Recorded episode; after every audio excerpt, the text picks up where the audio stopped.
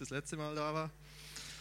Ich habe äh, meine Predigt eigentlich schon vorbereitet gehabt und mitten bei der Vorbereitung, oder ich war eigentlich schon fast Richtung Ende, habe ich dann von Gott einfach so einen Impuls gekriegt, der mich nicht mehr verlassen hat, wo ich dann kurzum meine ganze Predigt umstellen musste, weil ich einfach gedacht habe, ja, das ist Gottes Stimme, die hier zu mir spricht und das möchte ich einfach aufgreifen und so kam das dann zustande.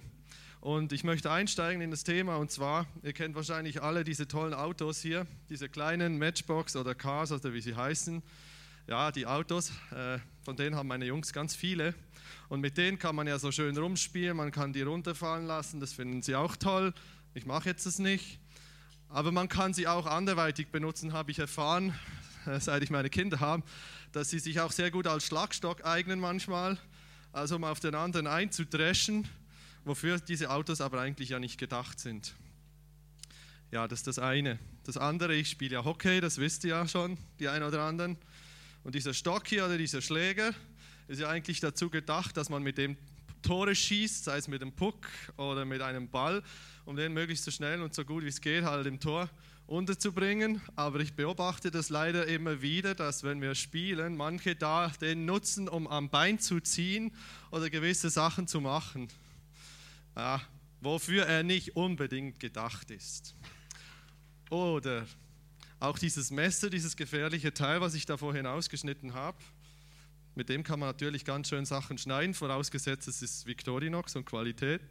Oder man kann es halt einfach nutzen, um es zu missbrauchen für irgendwas anderes. Ich will jetzt da gar nicht irgendwie was äh, Beispiel nennen. Ja, warum sage ich das? Es soll heute darum gehen, das Thema von heute Morgen ist Ehre, wem Ehre gebührt. Und das Thema hat mich beschäftigt und ich glaube, der Einstieg auch deshalb, weil wir können die unterschiedlichsten Sachen für die unterschiedlichsten Dinge einfach brauchen oder benutzen. Wir können sie auch missbrauchen. Und Gott äh, ist unser Schöpfer, er ist unser Kreateur, er hat uns geschaffen und er hat uns eine Aufgabe gegeben, nämlich ihn anzubeten, ihn zu ehren. Gestern Abend kam ja äh, Awakening Europe von Stockholm oder irgendwo und da hat auch gerade der Sprecher am Anfang gesagt, ich habe nicht mehr das Ganze mitbekommen, aber wir sind da um für ihn und nicht für uns selbst. Und das fand ich so treffend, weil ich heute genau auch darüber sprechen möchte. Und ich habe eine Geschichte mitgebracht. Anhand einer Geschichte möchte ich euch versuchen, da ein paar Punkte einfach zu erzählen. Zum einen, was ist Ehre Gottes? Was ist Anbetung Gottes? Und dann auch ganz praktisch, wie können wir das praktizieren?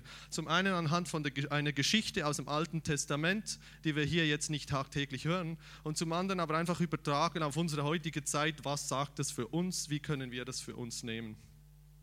Und ich möchte die Geschichte nehmen vom König Josaphat.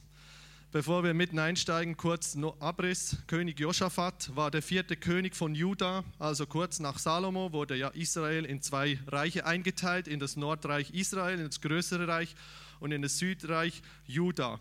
Und davon war er König, einfach durch Spannungen ist es geteilt worden.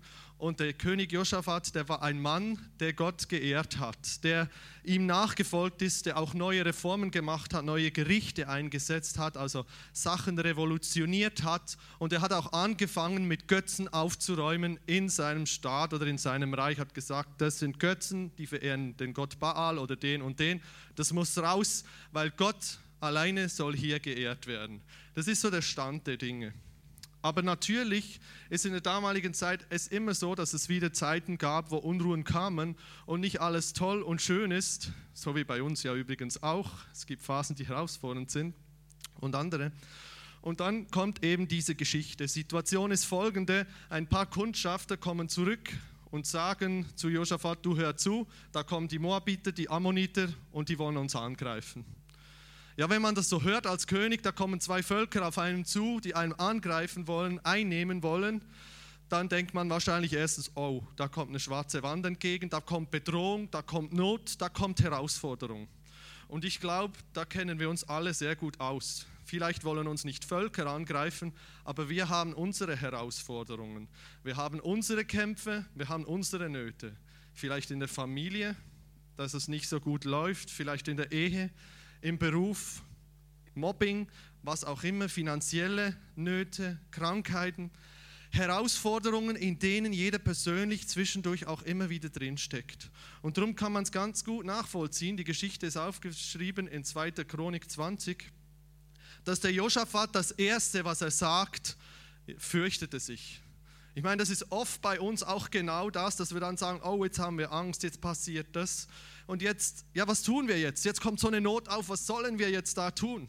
Und wir haben zwei Möglichkeiten im Prinzip. Entweder wir resignieren, sagen, ja, die Not kommt, die ist halt so groß, was soll ich da tun? Und kapitulieren damit und sagen, gut, der Feind oder diese Macht oder diese Herausforderung, die hat gesiegt über mich. Oder wir haben die Möglichkeit zu sagen, okay, lass mich aufstehen. Lass mich aufstehen und dagegen ankämpfen. Egal wie, welche Möglichkeiten ich habe, ich stehe auf. Und was tut Josaphat? Was macht er? Er aber fürchtete sich, heißt und der zweite Teil von dem Vers, er richtete sein Angesicht darauf, den Herrn zu suchen. Das ist das Erste, was er nach diesem Schock macht, ja. Er fängt an, das Angesicht von Gott zu suchen. Er fängt an, Gott anzubeten und ihn zu verehren, ihn zu verherrlichen. Das ist das Erste, was er macht. Ich habe euch ja mal eine Geschichte erzählt, eine ziemlich peinliche für mich, vielleicht kennt ihr sie noch, wo es auch um äh, Verehrung ging, ja, als ich in der ersten Klasse war. Vielleicht dämmert es ja mit dem Fotoalbum wo ich ja so ein bisschen Auge hatte auf eine schöne Blondine mit blauen Augen. Und da habe ich gedacht, naja, wie kann ich ihr meine Liebe gestehen im zarten Alter von vielleicht sieben Jahren? Und meine Mama hat dann zu mir gesagt, naja, mach doch ein Fotoalbum für sie. Ne? Und ich, nee, das ist ein bisschen zu peinlich. Ne? Doch, mach doch. Und ich wusste halt nicht, wie soll ich das tun? Soll ich? Ja, nein. Habe mich dann entschieden, okay, ich mach's. Ja, und ruckzuck war ich im ganzen Schulhaus bekannt, aber nicht beliebter sondern das war wirklich die Peinlichkeit hoch drei. Und jeder kam, ah, du bist doch der mit dem Fotoalbum. Ne? Und ich, ich kenne den nicht, nee, nee, ich kenne den nicht. Also es war echt peinlich. Und das Fotoalbum hat überall die Runde gemacht. Ich wollte dieses Mädel verehren, aber das ging nach hinten los. Wieso? Eigentlich habe ich dieses Mädchen überhaupt nicht gekannt. Ja? Also ich habe einfach gedacht, naja, ich versuchte ein bisschen zu imponieren, aber ich habe es gar nicht gekannt. Und ich glaube, das ist die erste der erste Punkt überhaupt, ich werde es hier versuchen ein bisschen ähm, mit, äh, ich habe das vorbereitet, dass ich nicht alles malen muss, ähm, dann äh, ist es nämlich besser. Und zwar habe ich zwei Punkte vorbereitet. Zum einen, was ist Ehre Gottes? Was ist es überhaupt? Ich schreibe das kurz hier an. Ehre Gottes. Die Schrift ist nicht schön, darum habe ich es nachher anders gemacht. Ehre Gottes, was ist das oder was ist die Voraussetzung dafür? Und das ist genau, weshalb ich jetzt dieses Beispiel nochmal erklärt habe. Ich habe was gemacht, wo dieses Mädel überhaupt nichts damit anfangen konnte, dass ich ihm da so ein wunderschönes Album mit meinen schönsten Bildern gemacht habe. Das erste Voraussetzung, dass ich überhaupt eine Beziehung habe, damit ich diese Person oder eben Gott verehren kann, dass, ich, dass da eine Beziehung besteht zwischen mir und in dem Fall Jesus. Weil Jesus hat uns dazu gemacht, dass er sich danach sehnt, Gemeinschaft mit uns zu haben. Und er sehnt sich nach nichts mehr, als dass wir diese diese Beziehung zu ihm erwidern und sagen, Jesus, hier bin ich. Ich möchte, dass du in mein Leben kommst. Du bist auf diese Welt gekommen. Dafür ist Jesus in diese Welt gekommen, dass er, wir überhaupt die Möglichkeit haben, Gemeinschaft mit unserem himmlischen Vater zu haben. Und er bietet uns dieses Geschenk an. Und wenn wir sagen wollen, ja, ich möchte Gott verehren, dann muss ich als erstes sagen, ja, Jesus, komm du in mein Herz und sei du Herrscher in meinem Leben, sei du der Bestimmer, sei du der, der mein Leben führen darf. Das ist das Erste, dass wir diese Beziehung haben.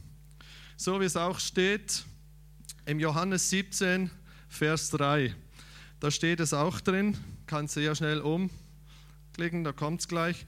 Johannes 17, 3, da heißt es folgendes. Und das ewige Leben zu haben heißt, dich zu kennen, den einzigen wahren Gott und den zu kennen, den du gesandt hast, Jesus Christus. Ja, Jesus sehnt sich danach, eine Beziehung zu dir zu haben. Und ich weiß nicht, wie es bei dir persönlich aussieht. Vielleicht hast du noch nie eine Entscheidung für Jesus getroffen. Du hast halt immer gedacht, naja, so weit, so gut habe ich es bisher immer einfach alleine hinbekommen mit dem, was ich halt hatte und ich habe mich irgendwie durchgewirkt. Vielleicht hast du dich mal für Jesus entschieden, hast gesagt, wow, Jesus, komm in mein Herz, aber irgendwie ist das jetzt total an dir vorbeigelaufen und du hast mehr und mehr einfach deine Bestimmung wieder übernommen und die Führung in deinem Leben. Und dann möchte ich dich fragen, wie sieht es bei dir aus? Wie sieht es aus? Ist Jesus Mittelpunkt bei dir? Oder möchtest du einfach sagen, nee, das ist er nicht und ich möchte heute vielleicht die Möglichkeit auch am Schluss haben, neu zu sagen, Jesus, sei du der Bestimmer, sei du der, der erste Priorität hat in meinem Leben. Das ist mal die Voraussetzung dafür. Und jetzt geht es weiter in der Geschichte. Wir sind immer noch beim gleichen Vers, wo es nachher heißt, er hat sich gefürchtet und angesichts darauf den Herrn zu suchen. Und er ließ in Judäa ein Fasten ausrufen. Also er hat, er ist aktiv geworden. Manche von uns sind ja auch ganz aktiv, ganz sportlich. Ich bin ein bisschen weniger, zwischendurch mal. Aber er ist aktiv geworden. Es heißt übersetzt in der Schlachterübersetzung, er hat das, sein Angesicht Gott zugewandt. Und in der Einheitsübersetzung sogar, er entschloss sich, den Herrn zu befragen. Ja, wir haben ja viele Möglichkeiten, uns zu entscheiden. Wir können in der Esoterik, wir können sonst wo im Hinduismus, im Buddhismus suchen, was uns Lösung ist, aber Jesus ist eine ganz andere Lösung. Das ist eine ganz andere Sache. Jesus ist der, der wirklich für uns bezahlt hat, der für uns alles aufgegeben hat und er ist der, der sich nach Gemeinschaft sehnt. Er geht voran. Der Josaphat geht voran und er übernimmt Verantwortung. Er sagt, ja, ich mache das, ich bete ihn an und ich gehe voran mit dem, was ich kann.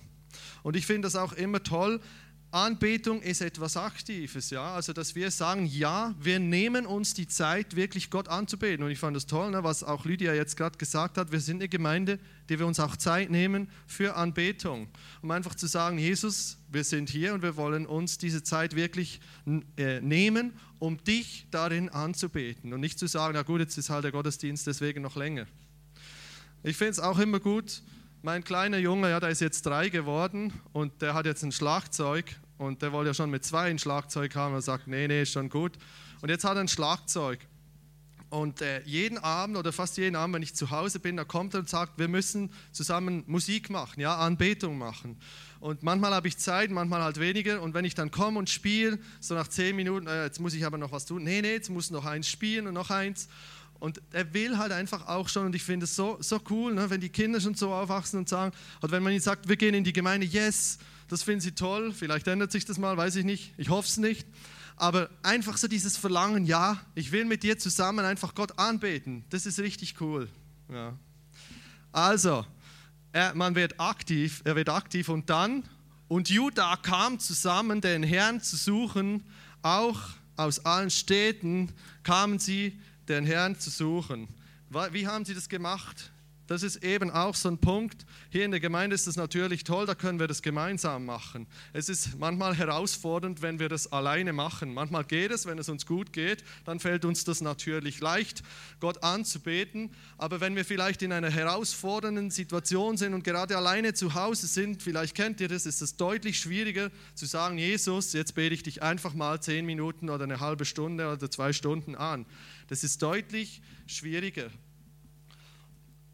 Und darum ist es auch eine gute Option und eine gute Möglichkeit, einfach in einen Hauskreis zu gehen, ja, um unter der Woche einfach zu sagen, hey, das sind Leute, die mit mir gemeinsam einfach den gleichen Weg gehen, wo wir einander tragen, wo wir einander unterstützen, wo wir auch einfach uns Zeit nehmen, Gott irgendwo in dem Zeitpunkt, wo wir Hauskreis haben, einfach Jesus anzubeten und uns ganz gezielt auf ihn ausrichten.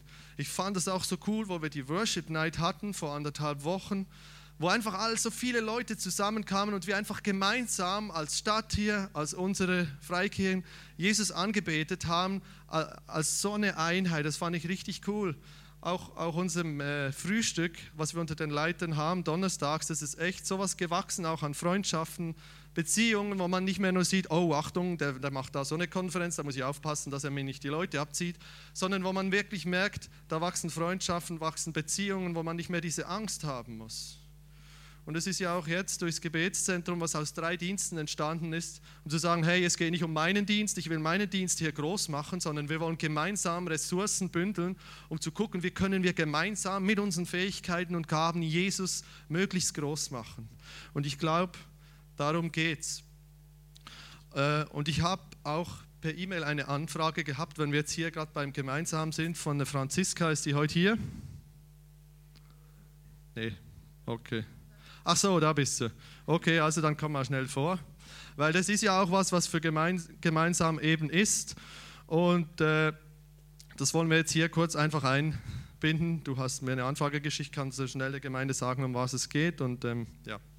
Ja, ähm, es geht um meinen Papa, der liegt im Sterbe. Ähm, die Ärzte haben jetzt noch Tage, Stunde, man weiß nicht gegeben. Ähm, er hat Krebs im Endstadium und ja, da habe ich halt gefragt, ob wir für ihn beten können. Okay, also dann lasst uns das einfach kurz tun, lasst uns einfach kurz aufstehen als Gemeinde, das einfach tun. Jesus, ich danke dir von ganzem Herzen, dass du einfach wirklich Gott bist, der gut ist, Jesus. Danke, dass du deine Hand darüber hast, über die ganze Geschichte, Jesus, über Franziskas Papa und auch über Franziskas, Jesus. Und wir beten wirklich deine Gegenwart da rein, Jesus, dass dein Wille geschieht, Jesus. Danke, dass du alles Mögliche tun kannst, Jesus, dass du ihn heilen kannst, dass du ihn schnell sterben lassen kannst, Jesus. Wir beten, Jesus, dass du ihn wirklich in deiner Hand hast, Jesus, dass er deinen Frieden spüren darf, dass er erfahren darf, dass du bei ihm bist, Jesus, und dass er begleitet ist, Jesus, von seinen Kindern, von seinen Lieben, von seiner Verwandtschaft, von seiner Familie, Jesus. Wir wollen ihn wirklich unter deinen Schutz und Segen stellen, Jesus, dass er einfach erfahren darf, wie gut du bist, Jesus, und wie gut du es meinst in der ganzen Not und Herausforderung drin, Jesus. Danke, dass du trotz allem allem einfach ein guter Gott bist, Jesus. Und wir stellen den Papa von Franziska und auch Franziska selbst einfach unter deinen Schutz und unter deinen Segen, Jesus, dass du ihre Herzen bewahrst und dass du einfach bei ihnen bist und sie ganz deutlich spüren, dass du da bist, Jesus. Wir loben und wir preisen deinen Namen dafür, in deinem starken Namen. Amen.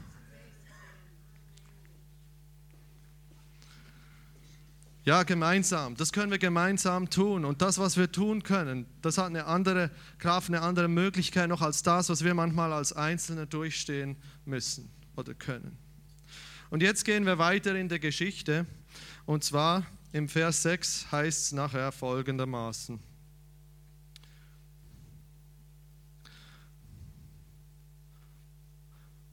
Und er sprach, also der Josaphat, Herr du Gott unserer Väter, bist du nicht Gott im Himmel und Herrscher über alle Königreiche der Heiden? Und in einer Hand ist Kraft und Macht. Und es ist niemand, der dir zu widerstehen vermag. Der nächste Punkt, den ich mir aufgeschrieben habe, ist das, was eigentlich Anbetung ja aufmacht.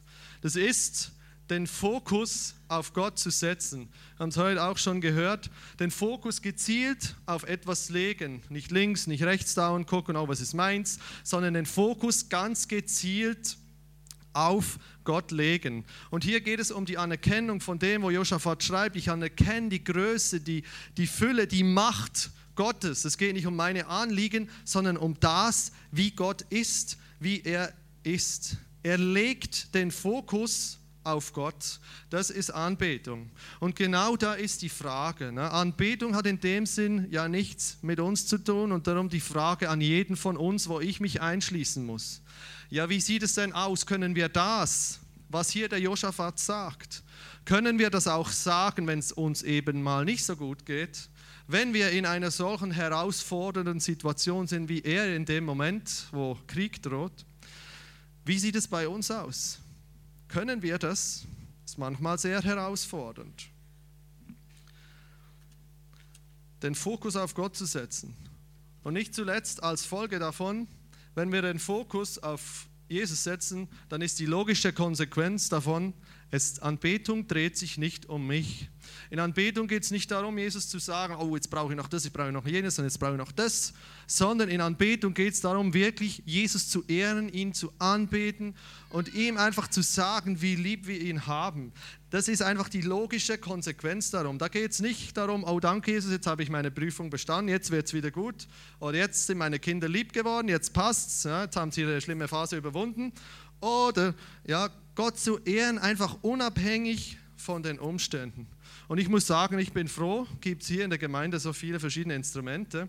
Weil wenn ich da im Büro bin, manchmal ganz alleine, dann mache ich mir auch manchmal so viele Gedanken und überlege mich dann und irgendwann überlege ich, oh, was überlegst du dir hier eigentlich alles? Ist ja teilweise totaler blöder Kram. Und dann entscheide ich mich, okay, jetzt gehe ich ans Klavier und jetzt mache ich einfach Lobpreis und ich merke, wie ich frei werde im Kopf, ja, wie mich die Gedanken, die mich übermannen wollen manchmal, wie die rausgehen, weil Anbetung ist eine geistliche Waffe, ja. Wir fokussieren uns auf Gott und nicht auf den Feind, der uns diese Lügen einreden will.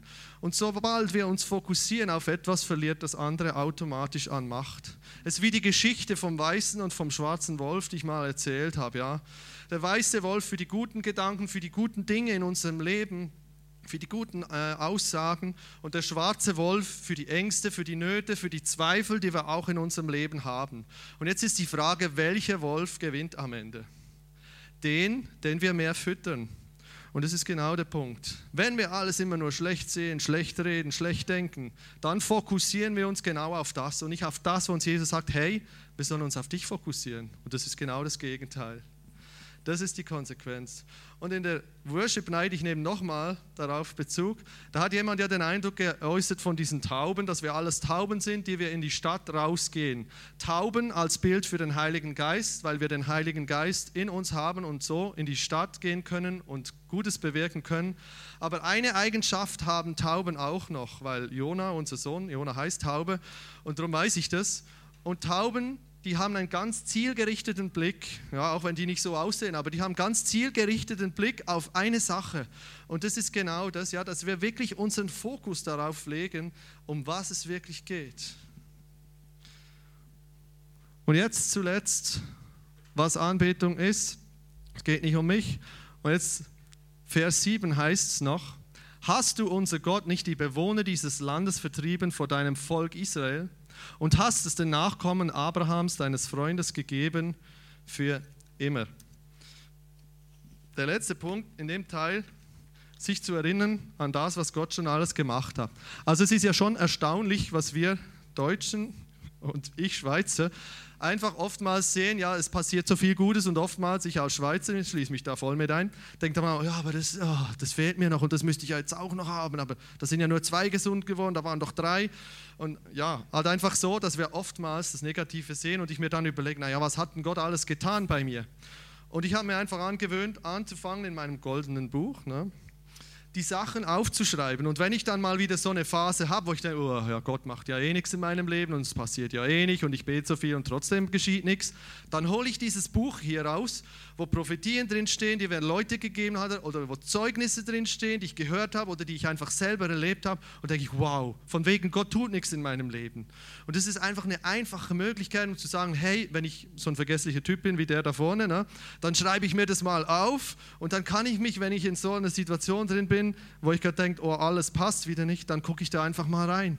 Und es ist unglaublich ermutigend, einfach zu sehen, wie viel Gott dann wirklich und effektiv schon in unserem Leben getan hat. Also, das ist Anbetung anhand von dieser Geschichte jetzt mal einfach so aufgezeigt. Aber jetzt geht es darum, wie können wir Gott anbeten? Und jetzt geht es in den zweiten Teil der Geschichte. Die Geschichte geht, ich fasse sie mal schon mal zusammen. Die Geschichte geht so weiter, dass jetzt Jehasiel kommt und er hat einen Eindruck von Gott, dass das Volk einfach ähm, Gott anbeten soll und dass sie da hingehen sollen am nächsten Tag, da wo die Schlacht stattfinden soll und dass sie einfach Gott anbeten sollen. Und es passiert nachher, dass sich die Feinde gegenseitig niedermetzeln und am Schluss äh, einfach das Volk sozusagen äh, die Beute davon nehmen kann, ohne dass sie überhaupt gekämpft haben, weil Hasiel sagt, Gott wird für euch kämpfen. Und jetzt lesen wir aber weiter in der Geschichte. Äh, nur dass ihr wisst, einfach schon mal, in Vers 13 heißt es nachher, und ganz Juda stand vor dem Herrn mit seinen alten Frauen und Kindern. So war Gott nachher von dem Herrn. Das ist jetzt das Zweite.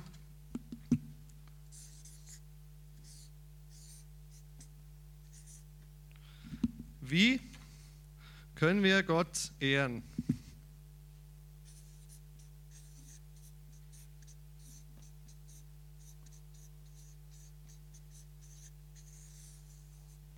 Und der erste Punkt ist, indem wir ihm unser Vertrauen zum Ausdruck bringen. Indem wir sagen, ja, ich stehe hier. Das heißt nichts anderes, eben das, was hier heißt, sie stand vor dem Herrn mit ihren Kindern, Frauen und Söhnen in Anbetung vor ihm, vertrauend, aufschauend. Ja. Vielleicht gibt es eben bei uns Leute, die sagen, ich kann aber Gott nicht ehren. Mir ist so viel Schlimmes passiert in meinem Leben. Ich kann ihn nicht anbeten. Guck mal, guck mal mein Leben an, ja. Was willst du denn dazu sagen? Kann sein. Wozu soll ich da Gott noch ehren? Aber das ist genau das, was der Feind möchte. Er möchte unsere Beziehung zu Jesus zerstören. Er möchte, dass, wir genau, dass genau das mit uns passiert. Weil Gott ist nicht der, der uns das gibt. Er lässt vielleicht manchmal zu, ja. Aber Gott ist gut und er meint es gut für uns. Und wir sind nicht seine Marionetten, wir sind nicht die, die er dann in Fäden zieht und wir einfach ihm überlassen sind, unserem Schicksal, sondern er hat uns auch einen Willen gegeben, Entscheidungen zu treffen, Dinge zu tun, Dinge zu bewegen.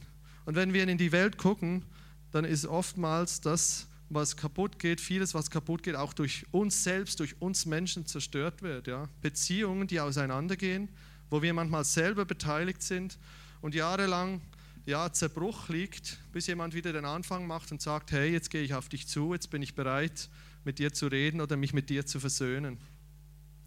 Wir ehren Gott, wenn wir ihm unser Vertrauen zum Ausdruck bringen. Unabhängig davon, wie unsere Klausur vielleicht gelaufen ist, unabhängig davon, wie unsere Ehe aussieht, unabhängig davon, wie meine Kinder gerade drauf sind, können wir das? Haben wir dieses Vertrauen? Vertrauen ist eine gute Sache. Als ich meine Frau kennengelernt habe, da kannte ich sie auch ein Stück weit. Ja, ich habe ja schon vertraut. Aber mittlerweile sind wir sieben Jahre verheiratet. Ja, und ich ich fühle mich geehrt, so eine tolle Frau zu haben. Und da lernt man einfach jemanden nochmals ganz anders kennen, wertschätzen und auch das Vertrauen dieser Person gegenüber und gegenseitig, das wächst einfach. Und so, glaube ich, wächst das Vertrauen, je mehr wir Jesus kennenlernen, je mehr Zeit wir mit ihm verbringen, desto mehr wächst auch das Vertrauen. Klar, wir können nicht immer alles so nachvollziehen, wie wir glauben, dass Gott äh, unser Leben jetzt zu führen hat, aber dennoch wächst unser Vertrauen zu ihm, wenn wir die Zeit mit ihm verbringen. Abraham, der Mann des Glaubens immer wieder genannt, er wurde aus seinem Vaterland gerufen. Aber wie sah sein Glaube aus? Auch er war mit Fehlern, er war mit Zweifeln, mit Nöten, Herausforderungen belastet, wie bei auch allen anderen Glaubenshelden. Und das ermutigt mich immer wieder, weil, weil das ja oftmals das Gefühl dann gibt, oh ja, ich schaffe es ja eh nicht, jetzt bin ich wieder gefallen. Und aber die Leute in der Bibel, die großen Namen, sage ich mal, mit denen Gott so viel Geschichte geschrieben hat, das sind oftmals auch Menschen wie, wie wir, ne, die halt auch ihre Probleme, ihre Herausforderungen gehabt haben und nicht perfekt waren. Je tiefer meine Beziehung, desto mehr wächst das Vertrauen. Und jetzt kommt eben genau der Punkt. Man kann sich vorstellen, die Gemeinde ist in Anbetung sozusagen und jetzt passiert das, was der Prophet Jahasiel sagt. Aber der Geist des Herrn kam mitten in der Gemeinde auf Jehasiel, den Sohn Zecharias. Und das heißt dann, ich lese euch kurz vor, und er sagte, merkt auf, ganz Juda und ihr Einwohner von Jerusalem und du, König Josaphat. So spricht der Herr zu euch, ihr sollt euch nicht fürchten noch verzagen vor dieser großen Menge, denn nicht ihr kämpft, sondern Gott.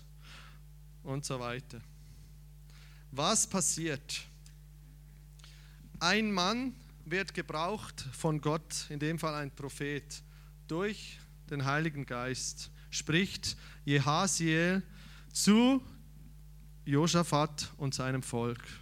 Und das ist ja oftmals genau das, was wir hier machen. Wir sind in Anbetung und manchmal bekommen Leute einen Eindruck von Gott. Das heißt, dass sie das Gefühl haben, dass Gott zu ihnen gesprochen hat.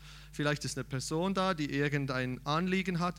Und dann beten wir für sie und dann passieren Dinge weil Gott eben eingreift. Jesus sagt uns, wenn wir ihn annehmen, wenn wir eine Beziehung zu ihm haben, dann bekommen wir den Heiligen Geist, der Tröster, der Beistand, der uns auch eben Dinge offenbart, die wir rein menschlich gesehen uns gar nicht erklären können, weil wir den Heiligen Geist von ihm bekommen.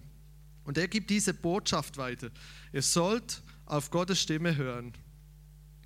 Und darum machen wir das auch immer wieder einfach hören, was Gott sagen möchte und gucken, hey, das ist doch das, worauf es ankommt, dass wir verbunden sind mit ihm. Das ist die Verbindung, die da besteht. Durch den Heiligen Geist.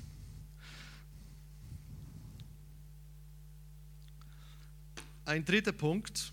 Es heißt in Vers 20, und sie machten sich früh am Morgen auf und zogen aus zur Wüste Tekoa. Und als sie auszogen, trat Josaphat hin und sprach, hört mir zu, Judah ihr Einwohner von Jerusalem, glaubt an den Herrn, euren Gott, so werdet ihr sicher sein und glaubt an seinen Propheten, so, wie er, so wird es euch gelingen. Das heißt, sie haben das getan, was Gott ihnen durch diesen Propheten gesagt hat. Sie waren Gott gehorsam. Und ich glaube, manchmal ist es sehr herausfordernd. Sind wir Gott gehorsam? Wir hören vielleicht mal eben durch den Heiligen Geist, bekommen wir vielleicht einen Eindruck oder ein Bild für irgendeine Person und wir überlegen uns dann, naja, ist es wirklich von Gott gewesen? Oder war das vielleicht einfach mein persönliches Bild, was ich mir da im Kopf zusammengemalt habe? Und ich denke, es ist gut, dass, dass wir immer wieder auf Leute zugehen und dieses Bild weitergeben. Ja, manchmal trifft es voll zu, manchmal nicht. Und wenn wir uns unsicher sind, können wir ja auch Leute zugehen äh, und fragen, du, was glaubst du, ist das was, was ich weitergeben kann? Aus dem Grund haben wir hier vorne auch unser Prüfer, nenne ich das mal, um einfach nochmal zu filtern, wenn da ein Eindruck da ist, der ein bisschen komisch ist oder wie auch immer, ob das wirklich jetzt von Gott ist, äh, um einfach zu gucken, wie können wir helfen, dass das äh, ja noch mehr werden kann. Und wenn man auch zu Hause ist und sich überlegt, na ja, stimmt jetzt das, was immer die beste Prüfstelle ist, obwohl das natürlich nicht immer so zu prüfen ist, ist die Bibel, sein Wort, ja, weil Gott widerspricht sich nicht. In dem, was er dir sagt, in deinem Geist und das, was er hier in der Bibel ist, das widerspricht sich nicht. Und das ist immer eine gute Option, um Dinge einfach auch wieder zu prüfen. Ja, Gehorsam in allen Dingen. Und es heißt, eine sehr herausfordernde Stelle, im Kolosserbrief. Im Kolosserbrief Kapitel 3 heißt es, all euer Tun, euer Reden wie euer Handeln soll zeigen, dass Jesus euer Herr ist. Weil ihr mit ihm verbunden seid, könnt ihr Gott, dem Vater, für alles danken. Das ist für mich persönlich eine riesen Herausforderung in all eurem Tun. Und ich möchte euch ein Beispiel geben, diesmal ein positives. Und zwar, wir wollten eigentlich als Familie zu einem Fest gehen, so ein Dorffest haben uns dann verehrt, das war Wochenende und sind in einem Schulladen gelandet, wo dann ganz viele Leute waren, ne, wie es halt ist, so am Wochenende. Wir haben es noch nicht gefunden, gab es Fest. Und dann haben wir uns aufgeteilt, meine Frau mit dem größeren Sohn und ich mit dem kleinen Sohn. Und äh, ja, der Kleine, der wollte halt immer Schuhe probieren. Immer, ja, die will ich, die will ich. Also ich hätte ihm andauernd neue Schuhe anziehen müssen. Irgendwann habe ich gesagt, du hör zu, es reicht, ich äh, kann dir nicht jeden Schuh anziehen und jeden findest du ja toll. Ja, okay. Und irgendwann hat es angefangen im Gemotze, ne? das kennen ja die Familien hier vielleicht, zumindest ein paar. Äh, das äh, ja, wurde dann halt quengelig und er sagt, du, jetzt entspann dich mal, ganz locker, easy. Ist dann weitergegangen, wo er sich langsam am Boden gewälzt hat. Ja, das ging auch noch und irgendwann ging dann die Sirene los. Ja, ich habe mich dann still und heimlich entfernt, das kenne ich nicht. Äh, und das hat da mal ein bisschen die Gegend beschallt. Aber irgendwann bin ich dann auf ihn zugegangen habe ihn im Arm genommen, wir haben uns ausgesprochen, gesagt, du, das geht halt einfach nicht und er hat sich dann auch ganz lieb und ganz deutlich bei mir entschuldigt. Ja, das war richtig gut. Was will ich damit sagen, dass ich alles toll mache? Nee, überhaupt nicht. Also es äh, klappt alles nicht so wunderbar, wie ich mir das manchmal wünsche. Das ist wirklich Gottes Gnade. Aber das Ding war, wenn diese ganze Act stattgefunden hat, da war eine andere Familie direkt daneben. Ja. Die hat alles mitgekriegt, die haben genauso Schuhe probiert und die haben gesehen, was da passiert bei uns. Erst dieses riesen Geheule, ne? erst haben wir Schabernack gemacht, so bin ich mit ihm manchmal. Und irgendwann kam das Geheule und dann haben sie auch gesehen, wie wir uns versöhnt haben. Und ich habe die so ein bisschen im Augenwinkel beobachtet. Und das Krasse für mich war dann danach, wo, eben, wo wir uns versöhnt haben, uns beide entschuldigt haben und gesagt haben, so jetzt ist wieder gut, hab dich lieb und jetzt geht's weiter. Da hat der, der eine Junge von denen gesagt, du Mama, das müssen wir auch so machen. Und das fand ich so cool irgendwie, ja.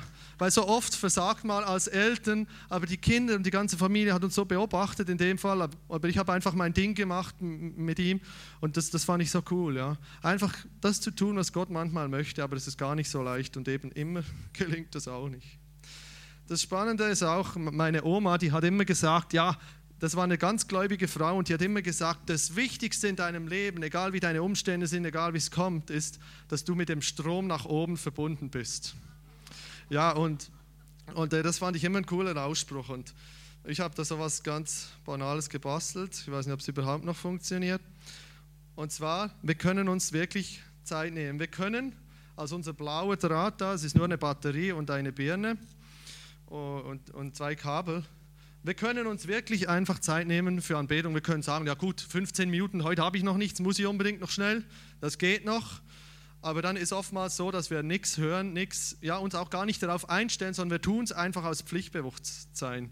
Und ohne Heiligen Geist einfach so nur zack, abgehakt durch. Und wir können sagen, ich nehme bewusst die Zeit, ich richte mich aus, auch wenn ich die Bibel lese, bete ich vorher, dass wirklich der Heilige Geist mich inspiriert, dass ich durch das, was ich hier lese, auch etwas für mich mitnehmen kann und dass diese Zeit äh, auch wirklich äh, wert, äh, dass die sich lohnt und dann, dann gibt es dieses kleine Lichtlein. Wenn wir uns wirklich verbinden mit oben, wenn wir verbunden sind mit dem Strom nach oben, ja, manchmal eben geht es dann schnell und wir sind nicht mehr verbunden, ne? seht ihr. Das kann schneller passieren, als wir manchmal denken. Und das ist wirklich so, wie meine Oma gesagt hat. Wichtig ist, immer mit dem Strom verbunden zu sein. Zweitletzter Punkt. Danket dem Herrn, denn seine Barmherzigkeit wäret ewiglich. Wenn wir in der Geschichte weiterlesen, dann beten das die Leute, Josaphat und seine Männer und die, die da standen, also eigentlich haben sie darauf gewartet, dass jetzt die Feinde kommen und sie einnehmen, also da war das noch gar nicht durch. Und da beten sie trotzdem schon, hey, danke, dass du uns den Sieg gibst oder danke, dass du einfach bei uns bist, dass du ihn führst. Und ich glaube, das ist diese Haltung, eine grundsätzliche Haltung. Danke vor dem Sieg. In Psalm 69, Vers 31 heißt es auch, ich will den Namen Gottes loben mit einem Lied und will ihn ehren mit Dank. Wir ehren ihn, wenn wir ihm immer wieder diesen Dank zum Ausdruck bringen. Auch eben vielleicht durch, durch diese Erinnerung, durch dieses Buch, was wir da manchmal hervorkramen und sagen, ja, das möchte ich tun. Und nicht zuletzt mit dem letzten Punkt, den ich jetzt nur indirekt aus der Geschichte rausnehme, durch unsere Gaben. Er hat Leute gehabt, die er eingesetzt hat. Er selbst hat Verantwortung übernommen. Er hat Leute gehabt, äh, die Sänger und äh, auch den Propheten. Das sind Menschen mit unterschiedlichen Begabungen, die Gott in dem Fall genutzt haben. Und ich glaube, genauso kann Gott geehrt werden, wenn wir unsere Gaben einbringen. Das heißt nicht nur hier in der Gemeinde, sondern auch im Berufsleben, in der Familie, in bestimmten Dingen, wo Gott uns ruft. Und ich möchte einfach auch mal von hier vorne im Namen der ganzen Leiterschaft mich bedanken für all die Gaben und die Fähigkeiten, die viele von euch hier über Jahre schon eingebracht haben. Weil ich glaube, das ist so unglaublich wertvoll. Es geht hier nicht um uns als Leiterschaft oder um mich oder um Uwe als Pastor, sondern es geht darum, Gott wirklich groß zu machen mit all dem Potenzial, was in uns drinsteckt. Und wenn wir Leute sehen, die Bereitschaft haben und Fähigkeiten, was zu tun, dann sind wir gern bereit, einfach zu sagen: Hey, ja, komm, wir wollen das gemeinsam. Es geht, soll nicht um uns gehen, sondern wirklich um Jesus. Und von daher vielen herzlichen Dank euch allen für all die Gaben, die über Jahre schon immer wieder hier in die Gemeinde eingebracht habt, um wirklich Gott die Ehre zu geben. Vielen herzlichen Dank. Zusammenfassend nochmal von der Geschichte, also bevor wir abschließen, eben, der Sieg haben sie nachher errungen und sie konnten die Beute einfahren, ohne dass sie gekämpft haben. So endet die Geschichte. Was können wir jetzt für uns daraus lernen? Eben, ich habe zwei Punkte ein bisschen auseinandergebrochen. Zum einen, was ist Anbetung? Anbetung heißt, eine Beziehung zu ihm haben. Das ist die Grundvoraussetzung überhaupt, um ihn anzubeten. Es heißt auch, dass wir aktiv werden, äh, von uns bewegen und nicht nur rumliegen und denken, ja, Gott wird dann schon kommen, der macht das dann schon. Und dass es manchmal auch einfach einfacher ist, das in Gemeinschaft zu tun, sich gegenseitig zu unterstützen, in Einheit vor ihn zu kommen. Ganz wichtiger Punkt ist den Fokus auf ihn setzen, wie die Tauben auf Jesus gucken, nicht weg vom Weg abweichen und sich auch nicht um sich selbst drehen, weil man denkt, ja, okay, jetzt muss ich gucken, was fehlt mir noch. Und wenn man droht, ne, oh, jetzt weiß ich nicht mehr, wie geht es weiter, sich mal sein Buch hervorholen oder seine Erinnerungen, das die Erlebnisse, die du mit Gott schon gemacht hast. Das ist das Was. Und wie können wir das tun? Ganz praktisch, indem wir lernen, ihm zu vertrauen durch unsere Beziehung, die wir pflegen. Manchmal ist dieses Vertrauen ein bisschen erschüttert, klar, manchmal weniger, aber dann ist es gut, wenn wir Leute haben, die uns unterstützen. Der Heilige Geist hilft uns dabei. Durch den Heiligen Geist können wir ihn anbeten. Ja? Viele Lobpreise machen ja hier auch Anbetung und manchmal sind da Eindrücke schon mittendrin und einfach wirklich den Heiligen Geist Raum lassen. Es heißt auch gehorsam zu sein, wenn Gott etwas zu uns sagt oder auch durch sein Wort oder wir einen Impuls haben, dass wir dem versuchen zu folgen. Und nicht zuletzt einfach ein dankbares Herz zu haben, zu sagen, Gott danke für der, der du bist. Und wir können ihn ehren, indem wir unsere Gaben einbringen, sei es hier in der Gemeinde, im Beruf oder da, wo wir gerade stehen. Anbetung heißt, Gott, ich werde dich anbeten, egal was geschieht, und ich werde an dir festhalten und dich ehren. Abschließen möchte ich mit einem Zitat von Johannes Calvin. Ich teile nicht alle seine theologischen Meinungen, aber das hier finde ich ganz gut und mit dem möchte ich schließen. Die Band darf schon gern nach vorne kommen. In welcher Weise wird Gott denn recht geehrt? Also es geht darum, wie können wir Gott ehren? Wenn wir all unser Vertrauen auf ihn setzen, wenn wir uns bemühen, ihm mit unserem ganzen Leben zu dienen, indem wir seinem Willen gehorchen, wenn wir ihn in allen Nöten anrufen und unser Heil und was wir sonst uns an Gutem nur wünschen können, bei ihm suchen. Und endlich, indem wir mit Herz und Mund ihn als alleinigen Urheber alles Guten anerkennen. Genfer Katechismus. Lasst uns doch aufstehen, ich würde gern beten.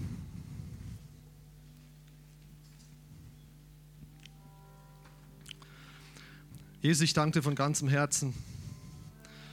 Danke, dass du in diese Welt gekommen bist. Danke, dass du für uns alles aufgegeben hast. Und danke, dass wir deine Kinder sein dürfen, wenn wir das wollen.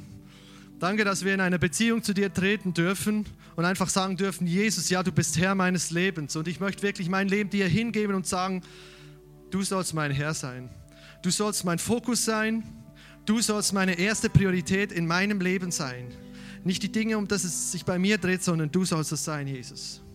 Ich danke dir dafür. Jesus, ich danke dir, dass du uns so sehr liebst, dass du bereit warst, für uns in den Tod zu gehen, dass du auch verstanden bist und dass du sitzt zu Rechten unseres Vaters. Und Jesus, wir erheben deinen Namen. Danke, dass du groß bist. Danke, dass du wirklich König der Könige bist. Danke für der, der du bist. Es kommt nicht darauf an, ob wir die Prüfung bestanden haben, auch wenn wir mal versagen, Jesus. Du liebst uns und du sehnst dich nach nichts mehr als Gemeinschaft mit uns, Jesus. Und vielleicht bist du heute hierher gekommen, hast gedacht, naja, was sagt mir diese Beziehung zu unserem himmlischen Vater überhaupt noch? Brauche ich das überhaupt noch oder kann ich es nicht einfach alleine stemmen? Es geht mir doch auch gut ohne. Vielleicht bist du heute hier und vielleicht hat Gott zu deinem Herzen gesprochen, hat gesagt, ich möchte diesen Jesus, ich möchte wirklich mein Leben ihm geben, neu oder auch zum ersten Mal. Dann kannst du gern die Hand hochhalten, dann würde ich gern für dich beten. Vielleicht bist du hier und sagst, ja, ich möchte heute neu starten. Ich möchte neu wirklich meinen Fokus auf Jesus legen und sagen, komm du in mein Herz, Jesus, und bestimm du, was geschieht mit mir, mit meinem Leben. Ich bin bereit, dich als Führer in meinem Leben zu haben. Dann kannst du gerne die Hand heben.